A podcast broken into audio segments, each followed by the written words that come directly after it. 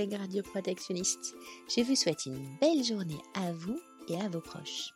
Ouvrons sans tarder le calendrier de l'Avent CRP Christmas Radio Protection Party. Quelle histoire nous est racontée aujourd'hui? Je crois que tu avais une autre anecdote à nous raconter. Euh, oh, j'en ai plusieurs, j'en ai tellement que je ne sais même pas laquelle choisir. Ah, telle que tu veux. Celle que je veux. Quand j'étais inspecteur, il y en a eu plusieurs. Euh, quand j'étais inspecteur, on a eu plusieurs inspections un peu, euh, on va dire, particulières. Euh, une bah, moi, j'ai été, j'ai eu la chance peut-être d'être le premier inspecteur qui ne soit pas directeur à mener ce qu'on appelle une inspection de revue. Alors, Hors INB, vous n'avez pas trop ce genre de choses. Ça commence à arriver d'ailleurs. Ça commence à arriver. En fait, une inspection de revue, c'est la présence d'une quinzaine d'inspecteurs plus leurs équipes techniques de l'IRSN avec eux pendant une semaine sur un site. Et donc, j'ai été le premier inspecteur qui n'avait pas le rang de directeur de division ou de directeur régional à mener cette inspection de revue sur le thème radioprotection. Voilà. Mais c'est pas ça, bon, ça c'était assez musclé comme, euh, euh, inspection.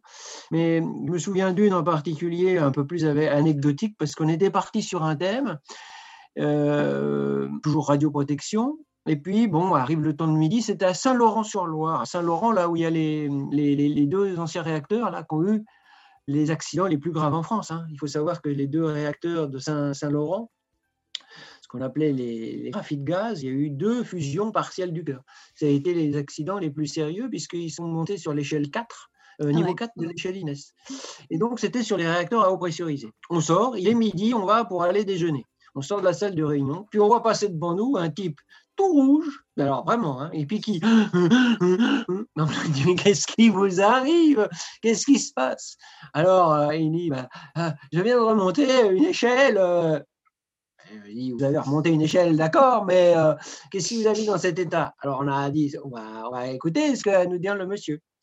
Et en fait, le monsieur en question était en train de procéder à des actions de décontamination euh, à un niveau, au niveau euh, fond de cuve, enfin, il n'est pas dans la cuve, mais à côté de la cuve, à ce niveau-là, c'est à peu près le niveau, on va dire, moins 15 mètres, sous la surface de la cuve du réacteur. Et donc, il était relié avec une tenue ventilée et un tuyau d'air. C'est un peu comme le capitaine Haddock quand il va dans euh, Tintin et le trésor de Rackham le Rouge et quand il y a les deux Dupont qui euh, font la pompe à air. Voilà. Donc il avait sa tenue ventilée et son tuyau d'air. Mais le problème qu'on a identifié évidemment après l'interview, c'est qu'il y avait une autre équipe qui travaillait, elle, en surface de la piscine, au niveau zéro, et qui utilisait euh, le même réseau d'air comprimé avec un système pneumatique. Et donc il est midi aussi pour eux. Donc, ils vont effectivement s'arrêter et ils vont déconnecter le système pneumatique. Sauf qu'au lieu de déconnecter le leur sur la branche qui les intéresse, ils déconnectent le tout. Ah, où est le surveillant? Bon, parce que euh, le plongeur, il n'était pas tout seul, eh il est en binôme quand même. Il n'est pas tout seul, il est en binôme, effectivement. On s'est posé la question où il était. Et donc, du coup, ben, le type qui est en dessous, comme on a débranché son air, il n'a plus d'air. Donc, du coup, en principe, il est prévu que si as regardé des tenues ventilées, si on t'en a déjà montré, tu as des de, scotch sur les bras. Mmh. Et en fait, ça permet d'ouvrir la tenue pour pas évidemment manquer d'air à l'intérieur. Donc ça, c'est la procédure en cas d'urgence pour que les types ne meurent pas étouffés à l'intérieur. Et lui, il n'a pas fait ça.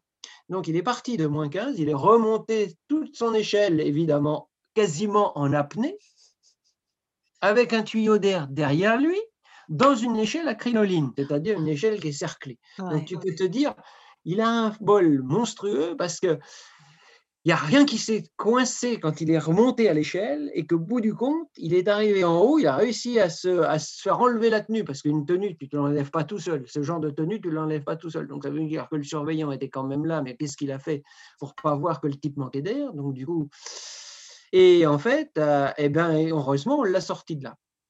Alors, euh, on a dit euh, au moment euh, où on a vu l'incident et après interview, on a dit stop, on va arrêter l'inspection et on va s'intéresser au cas qui est là, parce que le monsieur en question, n'a pas respecté les procédures, le surveillant, visiblement, il n'était pas là, les gars qui étaient en surface de piscine, ils ne savaient pas qu'il y avait un type qui était en dessous.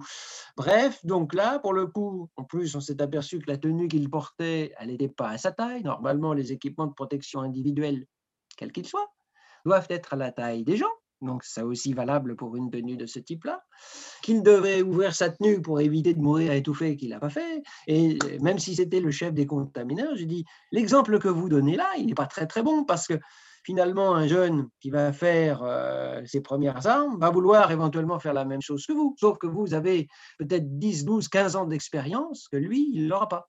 Donc, euh, il va faire ce que vous avez fait, mais il le fera peut-être mal. Et donc, il y a un risque évident pour quelqu'un qui voudrait répéter ce genre d'opération à se tromper, et donc à y rester éventuellement. Donc voilà, ça c'était une inspection, on est sorti, je crois, de, la centrale, il était 20 heures, tu vois, on y a passé quasiment toute l'après-midi à, à, essayer de comprendre pourquoi cet incident s'était passé.